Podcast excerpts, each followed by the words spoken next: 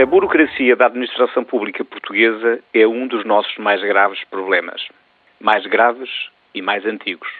Desde a monarquia constitucional, no século XIX, passando pela Primeira República e pelo Estado Novo, e culminando no regime democrático, todas as promessas de a reduzir ao estritamente necessário têm ficado por cumprir.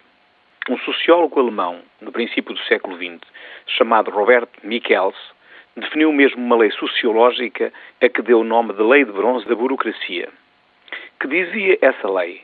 Em resumo, que o burocrata tem sempre a arte de convencer o poder político da imprescindibilidade de aprovar um conjunto de normas e de regulamentos que aparentemente visam defender o interesse público, mas que, na verdade das coisas, visam apenas eternizar as prerrogativas de poder dos burocratas.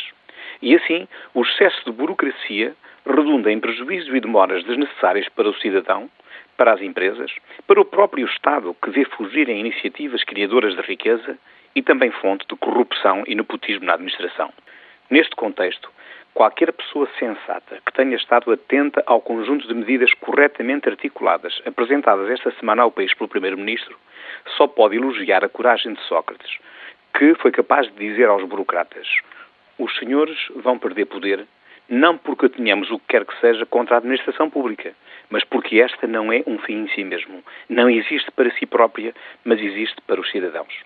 Muitas destas medidas foram defendidas pelo PST, que por vicissitudes várias as não levou à prática.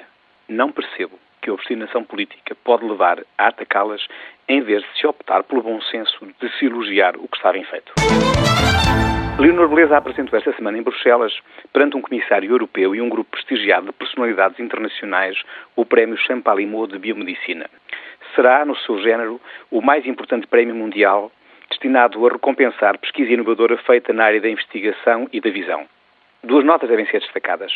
A primeira, a lição desse homem ímpar que foi António Champalimau, um visionário, empreendedor, que quase sempre foi maltratado pelo seu país, mas que teve a generosidade de deixar uma parte muito significativa da sua fortuna ao serviço do bem comum dos seus cidadãos e da humanidade em geral. A segunda para a determinação de Leonor Beleza, alguém que também soube afirmar contra a adversidade, que num prazo recorde conseguiu montar a estrutura da Fundação Champalimau e reunir em torno de si personalidades do mundo da política, da ciência e da investigação biomédica de vários continentes a trabalhar no objetivo traçado pelo instituidor da Fundação.